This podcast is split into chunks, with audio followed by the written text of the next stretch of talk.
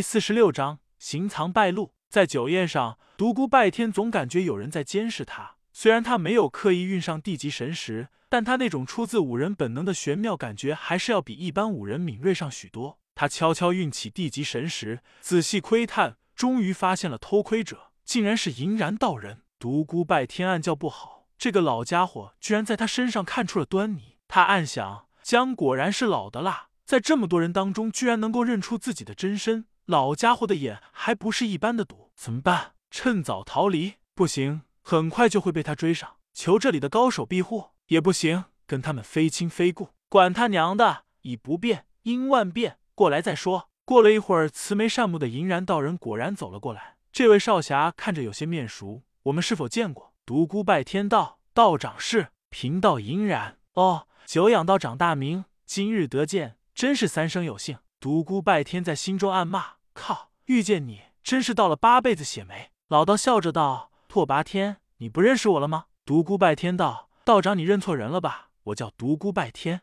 旁边的丁平、王子等人也道：“久仰道长大名，今日得见到长仙容，真是荣幸之至。不过道长，你可能真的认错人了。我们这位兄弟确实叫独孤拜天，并不是拓跋天。哦，是吗？也许真的是我老眼昏花了，失礼了，独孤少侠，对不起。”突然，老道伸出右手，闪电般抓住了独孤拜天的左手。独孤拜天根本没有防备他会来这一手，只觉得被老道攥住的左手疼痛欲折，汗水立刻从额头冒了出来，顺着脸颊大滴大滴的往下淌。他赶紧运起九转功法，但手腕上火热的疼痛不减。他功力增加一分，老道的功力也增加一分。旁边的丁平、刘一峰等人也看出了不对。丁平道：“道长，你在干什么？快放手！”我兄弟快受不了了！周天正等人也道：“道长快松手，有话好说。独孤兄弟如果真的有得罪您之处，您再责罚他也不迟。”老道冷笑一声道：“拓跋天，到现在了，你还不认账吗？脸虽然变了，但功法变不了吧？”独孤拜天知道不能善了，心道：“好，既然你逼我，我就陪你玩大的。”想到这，他抬脚朝桌子踢去，哐当一声大响，桌子被踢翻在地。乒乒乓乓，碗碟的碎裂声顿时传遍大厅，满桌的酒菜稀里哗啦洒了一地。大厅刹那间静了下来，所有的目光都投向了独孤拜天他们这一桌。今天的酒宴可不是普通的宴会，是为庆祝李林身体安康和李昌过节一笔勾销的宴会。此外，坐在这里的人都是大有来头的人，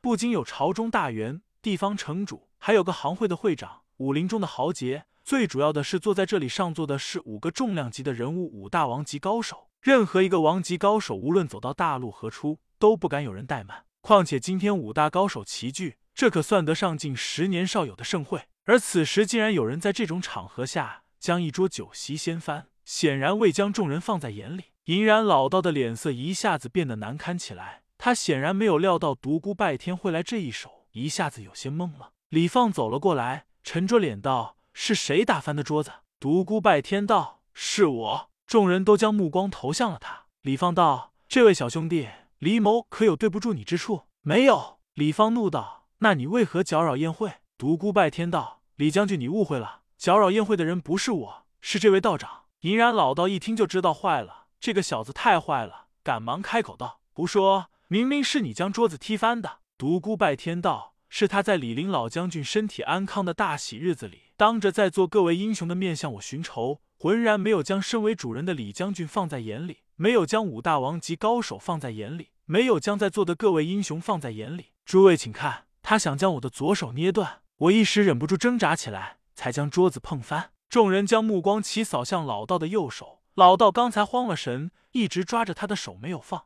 但只是抓着，并没有用力。此时赶忙将手撒开。众人都露出原来如此的表情。独孤拜天运起功力，硬逼出一身大汗。众人看了，更是深信不疑。这个，这个不是银然老道现在的表情，要多尴尬有多尴尬，站在那里有些不知所措，说不出一句完整的话来。李放沉着脸道：“银然前辈，我尊敬您为前辈，但您也太不给晚辈面子了。您就是不给晚辈面子，也要给上座的五大高手面子吧。”银然老道脸色更加难堪起来。这时，陆枫走出人群道：“将军息怒，您确实误会家师了。这个小子明明叫拓跋天，他脸上戴了一层面具。他混进李府，欲图谋不轨。我师傅是想揭穿他，才发生了刚才的误会。将军不信的话，可派人揭下他的面具。独孤拜天心道：这个小子真够毒。不过天算不如人算，这才是老子的真正容貌。只可惜你先入为主，棋差一招。独孤拜天道：将军，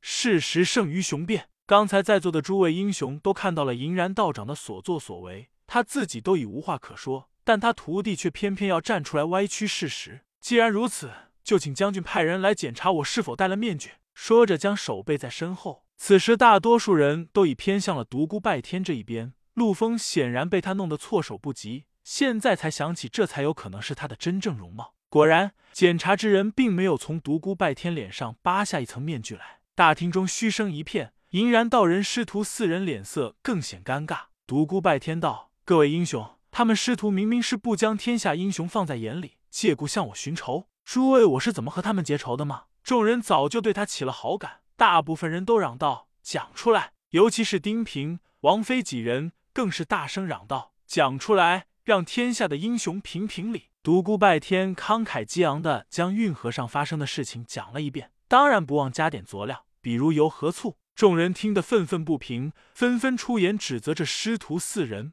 陆枫道：“诸位不要听这个小子的胡言乱语，他的确不是好人。现在我才知道，这次我们见到的这张脸才是他的真面目。他上次戴了一张面具，他当日正和人密谋，今日要来刺杀李林老将军，正好被我们师徒撞破。我师父出言警告他们不要来此搅闹，并让他们发了誓才放他们离去。不想今日他还是来了，而且还诬陷我们师徒。”独孤拜天大怒。你胡说八道！陆枫不慌不忙道：“诸位，请想，如果我师傅想杀他的话，他跑得了吗？他又怎会接得下我师傅的一记飞花飞叶落天宫呢？”众人开始怀疑起来。有人说道：“对啊，飞花飞叶落天宫可是天下有名的奇功，怀此功的人如果功力高于对手，打伤对手一掌的话，绝难幸免，除非由落天宫的人解救。”众人纷纷将眼光转向独孤拜天。诸位，我确实没有骗你们。我确实和这个银然道长对了一掌之后，侥幸逃得性命。陆枫冷笑道：“拓跋天，不，独孤拜天，有本事你再和我师父对上一掌试试看。”独孤拜天道：“你这个手下败将不敢和我动手，只会鼓动你师父算什么本事？”